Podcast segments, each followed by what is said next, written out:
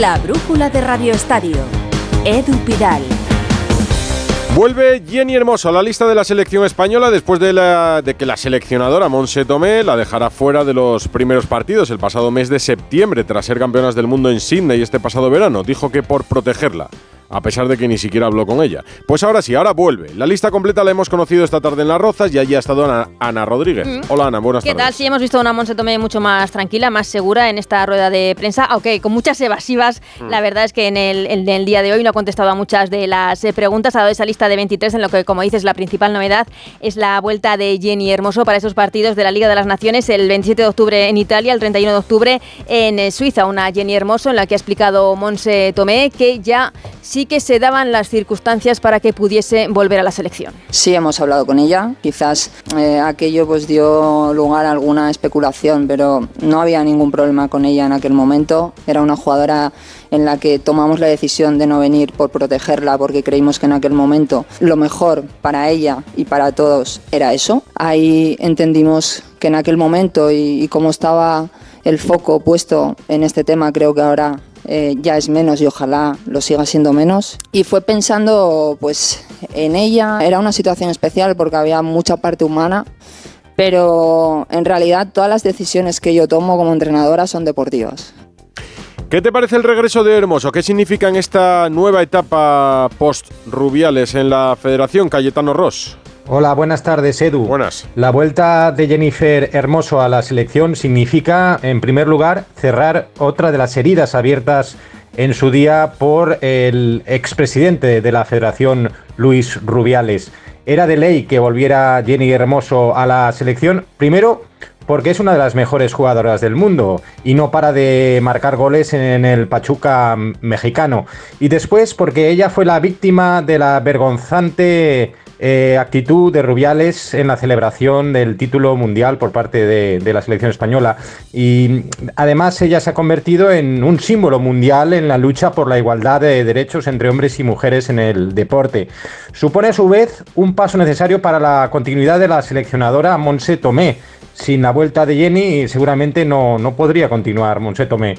Y finalmente se abre una etapa de disfrute de la selección campeona del mundo, ahora sí protagonista absoluta por su gran valor futbolístico, eh, porque es un placer ver jugar a Alexia Putellas, a Aitana Bonmatí, a Olga Carmona, a Mariona Caldentey, a Terea Belleira, a Salma Parayuelo y por supuesto a Jennifer Hermoso.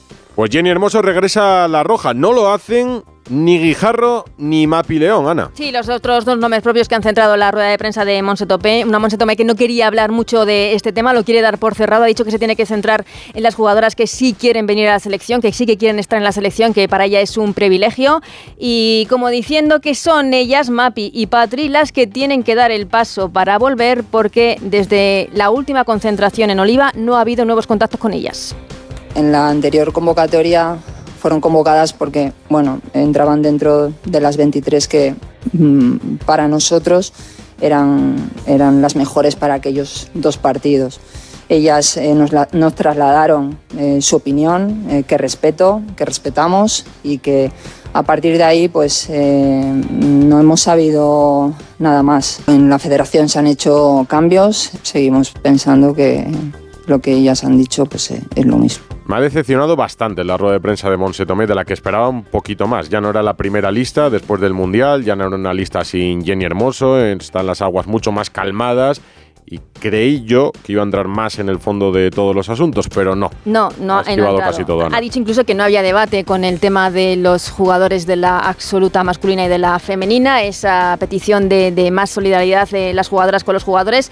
Eh, y también eh, podría haberse mojado más con el tema del balón de oro. Desde aquí sí que lo vamos a hacer. Vamos a dar un tirón de orejas a los organizadores de la gala del balón de oro por su cero respeto al fútbol femenino, porque organizan esa gala eh, en la que se premia también a la mejor jugadora del año, en el que la favorita es Aitana Baumatí. Lo celebran en medio de partidos de selecciones absolutas femeninas. Es decir, la gala es el día 30. Como digo, Aitana Baumatí, principal candidata a ganar ese balón de oro. Pues bien, Aitana Baumatí y la selección española juegan el 31 un partido en Suiza. ¿Alguien imagina que cuando le entreguen el próximo balón de oro a Messi, imaginen que hubiera sido esta semana? Uruguay, este, Perú, Argentina, la madrugada del pasado martes y que el lunes en Francia se hubiese visto la gala del Balón de Oro con Messi en Lima. No, no. Pues en el fútbol femenino lo hacen así. Por cierto, que el Real Madrid juega el partido de vuelta de la ronda previa de la Champions. En la ida ganó 2-1 en Valdebebas. ¿Cómo va el partido, Paco Reyes? Pues mira, de momento, Edu, buenas noticias para el conjunto blanco porque desde la primera mitad, minuto 29, gana el Real Madrid 0-1, gol de Santi de Toletti, la francesa. Por tanto, con el 2-1 del partido de ida estaría clasificado para la fase de grupos el Real Madrid, que está siendo superior en Noruega. El conjunto de Alberto Toril, estamos ya en el 4 para 5 de la segunda mitad. Valenenga 0, Real Madrid 1. Jenny Hermoso es el nombre de la tarde. Por la mañana, el que ocupó todas las portadas de los digitales fue Joan Laporta. El juez del caso Negreira imputó a Laporta por sus pagos al ex número 2 de los árbitros. Y todo en medio de las explicaciones del vicepresidente del Barça sobre las cuentas de la Asamblea y la deuda del club. Alfredo Martínez, Onda Cero Barcelona, muy buenas. Hola, muy buenas tardes, Edu. Pues precisamente estábamos en la rueda de prensa en la ciudad deportiva del vicepresidente Eduardo Romeo cuando salía la información de la interlocutoria que ha presentado el juez instructor Joaquín Aguirre. Por cierto, siempre filtradas. Mm. Es triste, pero el Barcelona nos confirmaba que lo había recibido una hora después de que todos los medios de comunicación nos hubiéramos hecho eco de esta información, que viene a colación del fallo del pasado día 28 del 9, cuando eh, informó que acusaba al Fútbol Club Barcelona y a los expresidentes Bartomeu y Sandro Rosell de un presunto delito de cohecho, lo que sería un soborno. Dicho y hecho, el cohecho y el soborno tienen una prescripción muy superior que en este caso, como el último pago era en el año 2018, del 17 de julio, a José María Enrique Negreira, retrotraerle 10 años atrás le lleva a julio del 2008. Por tanto, José, Joan Laporta pasa de eh, estar simplemente como testigo a investigado por los años 2008 al 2010, que es los que fue el presidente, y pasa a ser el tercer presidente imputado por el caso, o investigado en este caso, por el llamado caso Negreira. El Barcelona no ha hecho ningún tipo de comunicación, sus juristas siguen analizando la interlocutoria y qué va a ocurrir a partir de ahora, porque desde luego, siendo ya el presidente en activo, el tema se le complica a la institución azulgrana. ¿Y de las cuentas del Barça que explicó Romeo esta mañana? Pues que la deuda neta del Barcelona es, agárrate a la silla, 1.350 millones de euros. Que es verdad que a estas alturas se ha bajado casi a 1.200, pero es que aquí no se cuenta el dinero del Spy Barça, con lo cual la oposición está hablando ya de casi 3.000 millones de agujero negro del Barcelona. Vamos a ver qué dice mañana Víctor Font, que ha convocado una rueda de prensa. Pero hay datos importantes. Ya no se va a superar los 1.000 millones de presupuesto, porque este año se superaron por las famosas palancas. Mm. El Barcelona tiene un presupuesto para la temporada que viene de 859 millones de euros. Va a bajar la masa salarial a 492. Vamos, que va un poco a normalizar su situación que ha llegado a estar en 1.259 millones en ingresos y 1.165 en gastos, es decir, unas cifras disparatadas. Han presupuestado llegar a los cuartos de final de la Liga de Campeones, pierden 78 millones de euros al año por estar en el Camp en no estar en el Camp Nou, y ha dicho el vicepresidente que antes estaban en la UCI y ahora siguen en observación. Vamos, en un estado muy delicado. Escuchemos algunos de los fragmentos más interesantes de las complicadas explicaciones que hacía Eduardo Romero. La losa de los 1.200 millones es importante, pero también es cierto que tenemos unos plazos muy dilatados para poderla atender. La clave es gestión. Si somos capaces de parar esta sangría y no perder antes de abrir la persiana, pues ya hemos conseguido parar 200 millones de hemorragia. Pues el club es una cosa y los dirigentes somos otra, ¿no? Por tanto, el club está por encima nuestro, obviamente, ¿no? Esto pues está en un proceso este proceso pues seguirá su curso. Lo malo pues es que tienes que ir reiteradamente repitiendo este tema, ¿no? Ojalá llegue el momento en que todo esté quede subsanado, sobreseído y este día pues dejaremos de hablar de eso y hablaremos de otras cosas, Ojalá nos encontremos en la situación y la tesitura que usted apunta de que llegado el final de temporada, pues este jugador valoremos eh, desde el punto de vista técnico y deportivo la, pues, la bondad de mantenerlo en el club, con lo cual comportaría unas negociaciones pues, que deberíamos afrontar en su momento. ¿no? Es Eduard Romeo, el vicepresidente del Barça. A última hora de la noche de ayer conocimos las declaraciones del ministro del Interior en Francia, vinculando a Karim Benzema con una organización terrorista, al menos considerada así en Francia y en más países. ¿Ha habido más reacciones durante este miércoles? Corresponsal en París, Manu Terradillos. Hola, ¿qué tal Edu? Pues la última hora pasa por el hecho de que Benzema, a través de su abogada, lógicamente ha dicho que eso es falso y sobre todo el hecho de que se plantea acudir a la justicia contra el ministro del Interior por esas acusaciones de que el jugador está ligado a los hermanos musulmanes. Eh, todo esto en un día en el que los medios han seguido ahondando. Ha habido filtraciones del entorno del mismo ministro que hablan de que aprecian una deriva por parte del jugador hacia un islamismo duro, por cómo se comportan las redes sociales, por el proselitismo que hace, eso sí, actividades que no son perseguibles a nivel de justicia. Y mientras las personalidades han ido tomando posiciones, eh, por ejemplo, Eric Cantona, el exfutbolista que le ha defendido, ha dicho que defender al pueblo palestino no significa defender a Hamas, y otros, pues en la línea muy dura, como una senadora que ha dicho que de confirmarse eh, las acusaciones del ministro del Interior habría que quitarle a Benzema tanto el balón de oro como la nacionalidad francesa. A todo esto, ya lo escucharon en el arranque de la brújula, el Maccabi de Tel Aviv juega hoy un partido de la Euroliga de baloncesto en Valencia, en la Fonteta, en medio de fuertes medidas de seguridad alrededor del equipo de Israel. De momento todo ha transcurrido con normalidad, más allá de los registros, de los retrasos en la entrada de los aficionados. Eduardo Esteve, Valencia, muy buenas. Hola Edu, ¿qué tal? Buenas tardes, sí. De momento sí, pero fíjate que hay retrasos porque sigue entrando gente al pabellón de la Fuente de San Luis, ha arrancado ya el partido y debido a ese exhaustivo control de seguridad con detector de metales, con revisión exhaustiva de los bolsos y hasta la obligación de encender y mostrar las tablets, vamos, una entrada muy parecida a lo que viene siendo un control de seguridad de los aeropuertos, pues mucha gente ha llegado tarde o está haciendo tarde a lo que es el arranque de este partido. Como decías, mucha presencia policial en el pabellón, con un dispositivo de seguridad de más de 700 policías uniformados de paisanos. La llegada del Maccabi ha sido espectacular, con policías con armas de alto calibre, con un helicóptero acompañándoles en el trayecto, además de varios vehículos policiales y con la amplia avenida cortada al tráfico de vehículos y personas.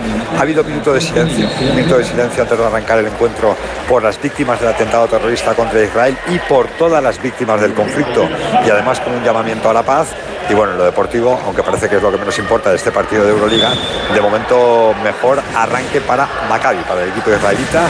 En el primer cuarto, a falta de 3.23 para el final de ese primer periodo, 13 para Valencia Basket, 16 para Maccabi de Tel Todo tranquilo, más allá de los retrasos en Valencia, nos alegramos. El secretario de Estado para el Deporte, Víctor Francos, ha hablado en la voz de Galicia y ha repasado algunos de los asuntos más importantes de los últimos días. Gonzalo Palafox. ¿Qué tal, Edu? Buenas tardes. Sí, ha hablado sobre el caso Negreira y ha valorado la imputación de Joan Laporta. Eh, ha dejado varios titulares. Dice Francos que un club le paga al vicepresidente los árbitros durante 20 años más de 7 millones de euros. Me parece mal, de entrada, mal como concepto. Añade el caso Negreira, nos genera un clarísimo desprestigio internacional y ojo a lo que dice sobre Joan Laporta. Debe dimitir a tu juicio.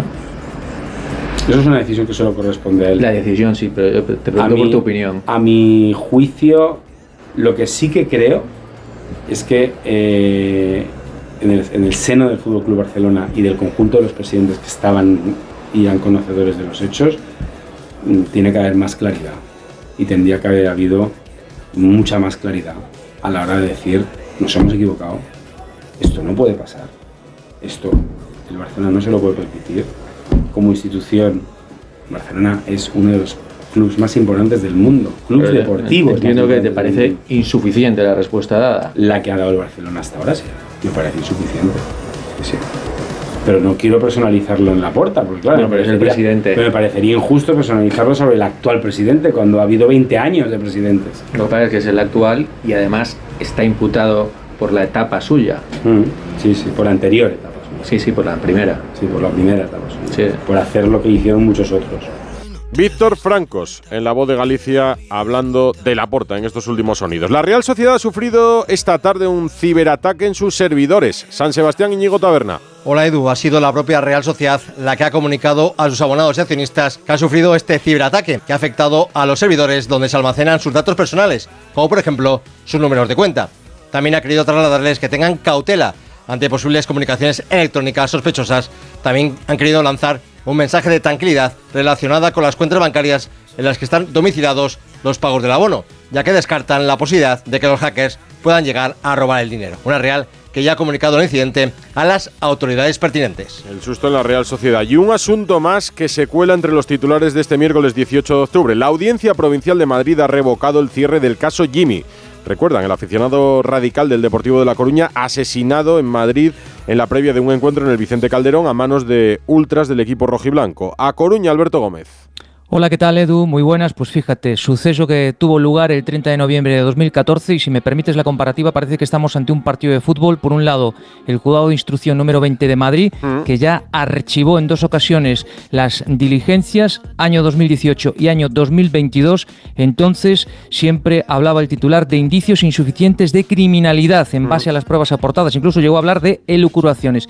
Y del otro lado, la Audiencia Provincial de Madrid, que ya lo volvió a abrir también en 2018 y ahora en 2023, es decir, un año después del último archivo. Siempre se había hablado por parte de la audiencia provincial de indicios delictivos, o bien por el testimonio de una testigo que era exnovia de uno de los presuntos autores, si le habías oído escuchar, pues que había tirado a Jimmy al río, o ahora, pues según lo que hemos leído, que se, que se posibilite el correspondiente informe pericial propuesto por la entidad Liga de Fútbol Profesional. En conclusión, estamos a punto de cumplir nueve años de aquel suceso, se abre una nueva vía para seguir investigándolo. De momento, reacciones aquí en Coruña las hemos tenido de la Federación de Peñas, el Deportivo no ha reaccionado y a ver cómo siguen los acontecimientos, insisto, de esto que parece un partido de fútbol edu entre por una parte juzgado de instrucción y por otra parte la Audiencia Provincial de Madrid. El día viene cargado de actualidad en medio de una semana de partidos internacionales. Que se haga justicia con este caso en A Coruña. Este viernes vuelve la liga en primera división.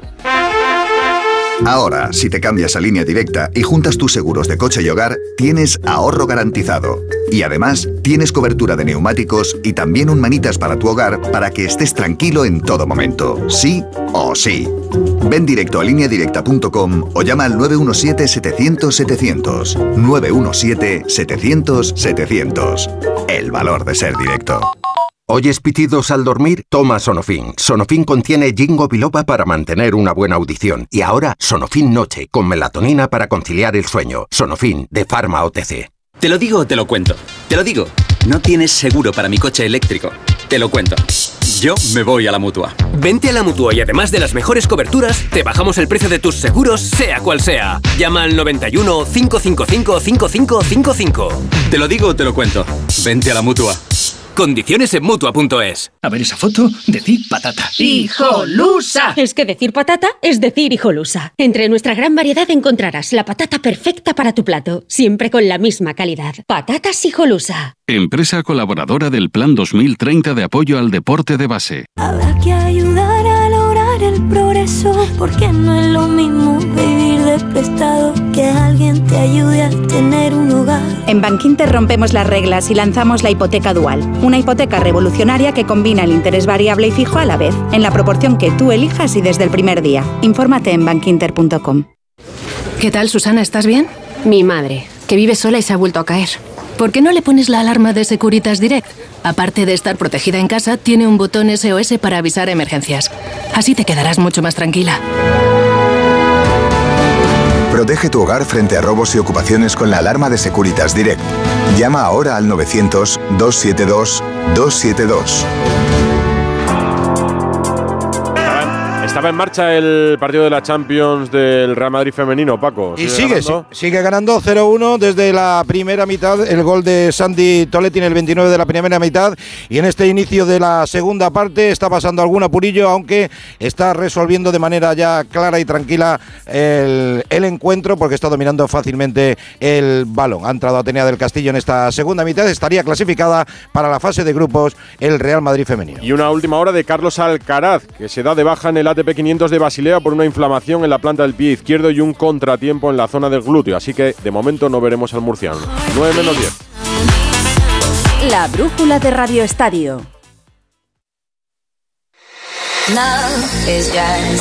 Uruguay ganó a Brasil. Ojo a la lesión de Neymar. Argentina no falló en Lima con Perú. Fue una madrugada de partidos en América, fundamentalmente. Miguel Venegasola. Hola, ¿qué tal Edu? Muy buenas, sí. Y bueno, más allá de que ganó la campeona del mundo en Lima, que estaba más o menos previsto, otra vez Messi, ¿eh? marcando doblete y haciendo a su, a su selección eh, ganar un partido. Por cierto, Di María ha dicho que esta, la próxima Copa América será su último título con la selección argentina, que después mm. la dejará. Eh, el gran partido, como decías tú, en el Centenario, en el Estadio Centenario, Uruguay le ganó a Brasil. Cuidado que Brasil venía de empatar contra, contra Venezuela. Y además de la lesión de Neymar, pues es un duro palo. Hacía casi 20 años que Uruguay no le ganaba en partido oficial a, a Brasil, en Montevideo. Y además de eso, yo creo que la gran eh, revelación de momento ha sido Venezuela. Ayer ganó en su partido a Chile. Chile ahora mismo estaría fuera de la clasificación y Venezuela viene de empatar con Brasil y de ganar a Chile. Venezuela es la única selección sudamericana que nunca ha estado en un mundial y ahora mismo está con los mismos puntos que Brasil y Uruguay, empatados en la segunda posición. La vino tinto, ¿no? La llaman a Venezuela. Sí, la vino tinto. Los jugadores del Real Madrid van a llegar eh, casi para jugar directamente en Sevilla, los que disputaron ese partido en Uruguay, porque solo está previsto que entrenen el viernes. Alberto Pereirola. Hola Edu, ¿qué tal? Muy buenas. Así es, te lo contaba ayer, está completamente confirmado el vuelo de Rudiger, de Rodrigo, de Valverde y de Vinicius. Va a llegar a España mañana a las 7 de la tarde, lo que es lo mismo, solo van a hacer en la sesión del viernes en Valdebebas. Me preguntabas antes cuándo se marcha el Madrid. Se marcha el sábado por la mañana, así que por lo menos van a tener para hacer algo de trabajo el viernes en Valdebebas, dormir en su casa y hacer concentración por la mañana para marcharse a Sevilla en un partido más que importante, porque significa, en caso de ganar, mantener la ventaja de tres puntos como mínimo, porque el partido del Barça también es de tela. Eh, la ventaja de tres puntitos para el clásico. Eh, te hago eh, un repaso rápido de cómo está eh, el estado físico de los 13 jugadores que se marcharon. Hoy ya entrenaron sin ningún problema Carvajal y Luca Modric. Ya lo hicieron ayer José Luis Fran García. Mañana vuelven Bellingham, Camavinga y Chuamení. Y como te decía, para la sesión del viernes, Rudiger, Vinicius, eh, Rodrigo y Fede Valverde. Para eh, que estén todos disponibles y no haya habido ni una sola incidencia. De los que se han quedado aquí, Álava, tres días seguidos en el grupo, va a estar para Sevilla y Erda al gimnasio.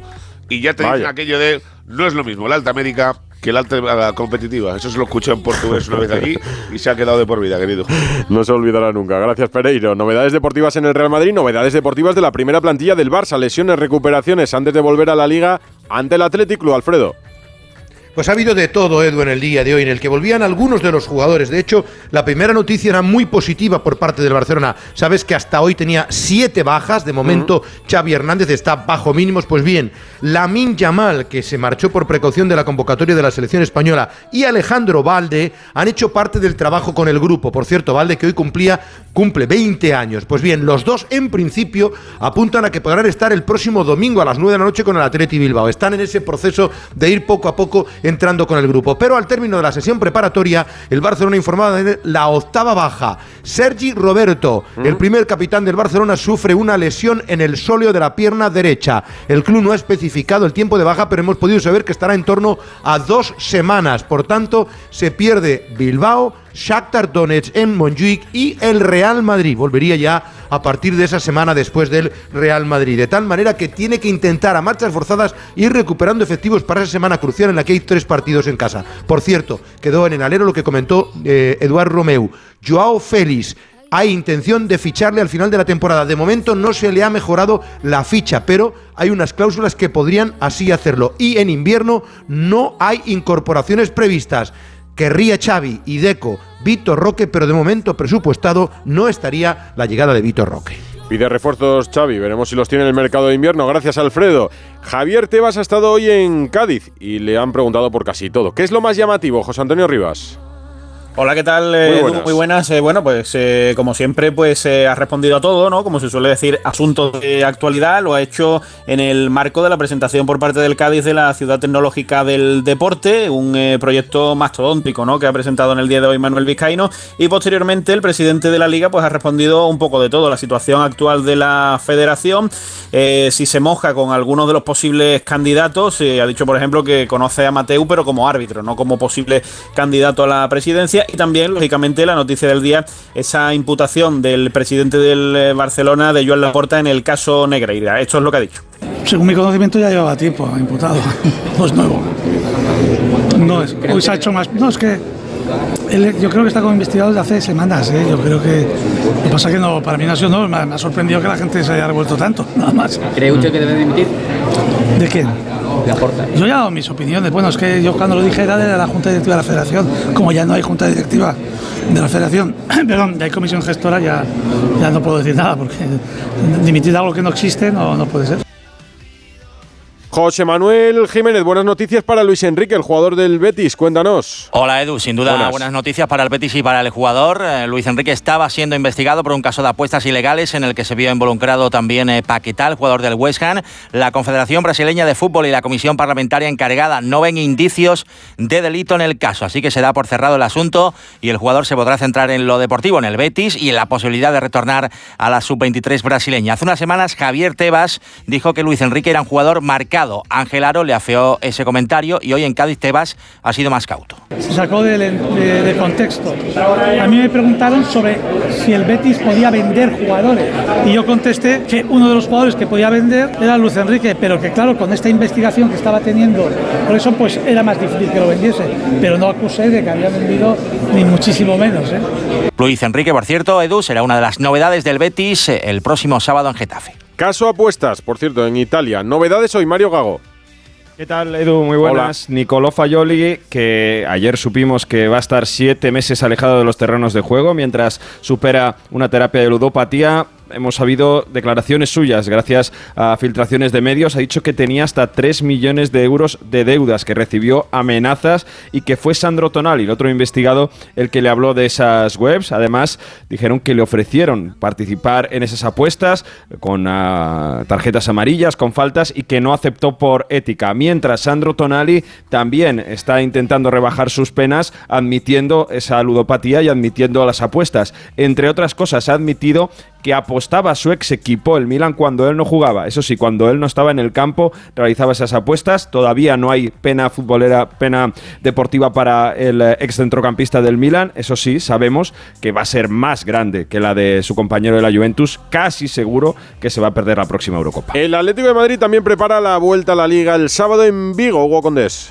Hola, ¿qué tal, Edu? Buenas tardes. El Atlético de Madrid que prepara ya el partido del próximo sábado frente al Celta de Vigo y se ha reincorporado Álvaro Morata, que tuvo día libre, como lo han tenido en el día de hoy Grisman, Oblak y Stefan Savic, que jugaron ayer 90 eh, minutos con Francia, con Montenegro y con Eslovenia. Mañana por la tarde a las 6 de la tarde va a ser la próxima sesión en la que Diego Pablo Simeone ya tendrá a todo su plantilla, toda vez que tanto Rodrigo de Paul como Nahuel Molina volverán. Veremos el estado físico de estos, porque van a ser los que eh, dependa el 11 del partido de Vigo. Si de Paul puede entrar, eh, seguramente entrará en el centro del campo y desplazará a Llorente al lateral. Veremos si Molina puede jugar en el lateral derecho o tiene que ser Llorente que juegue en el carril. Son algunas de las incógnitas que tiene a día de hoy Simeone ese partido del próximo sábado, 9 de la noche, en Balaidos ante el Celta.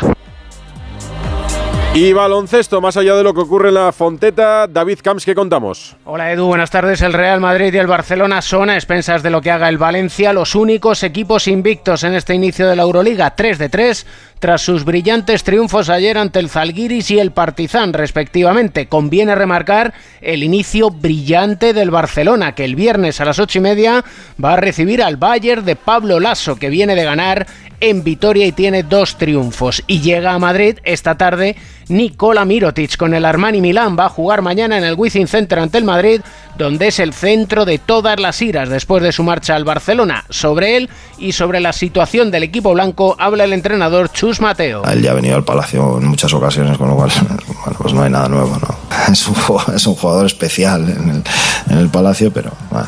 yo le deseo a él lo mejor a nivel personal. Quiero empezar bien y acabar bien. El año pasado, por estas alturas, joder, el equipo no va a ninguna parte y ganamos la Copa Europa. Al que le está costando despegar es al Panathinaikos de Juancho Hernán Gómez, solo una victoria y anoche mal partido del madrileño en la derrota en Estambul, pero como esto no para Edu, se podrá resarcir el viernes en Atenas ante el Maccabi en otro partido de alto riesgo. El viernes lo veremos. ¿Y cómo dejamos al Madrid en la Champions femenina, Pago? Pues a las puertas de la clasificación para la fase de grupos porque ha marcado la otra francesa, Naomi Feller, en el minuto 68. 0-2 gana el Real Madrid. Quedan 18 minutos para la conclusión. Mira la combinación, la torre, que a Paco le ha encantado. La Camiseta blanca con el pantalón, negro y las medias negras. Parece Alemania, pero. Parece el Valencia. También, también. Pero es bonito.